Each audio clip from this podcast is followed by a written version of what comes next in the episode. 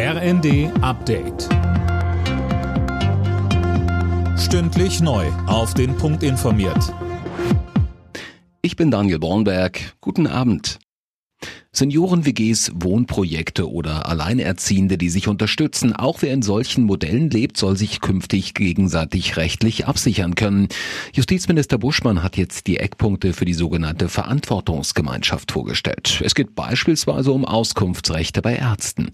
Buschmann sagt, es ist gut, dass wir in einer Zeit, in der sehr viele ältere Menschen möglichst lange selbstständig leben wollen und in einer Gesellschaft, wo häufig auch die klassische Familie sehr weit voneinander entfernt wohnt, dass es hier neue Möglichkeiten gibt. Ich glaube, das tut unserer Gesellschaft gut und deshalb glaube ich, das ist ein guter Fortschritt.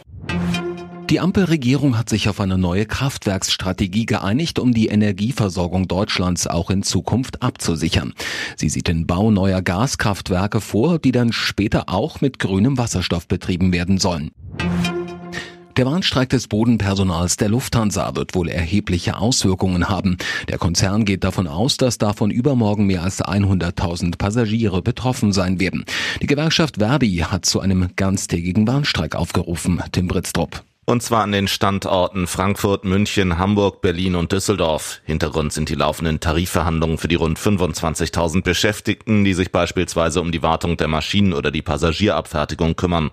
Erst am vergangenen Donnerstag hatte das Sicherheitspersonal an mehreren Flughäfen gestreikt. Dadurch waren über 1000 Flüge ausgefallen. Taylor Swift hat zum vierten Mal den Grammy für das Album des Jahres gewonnen.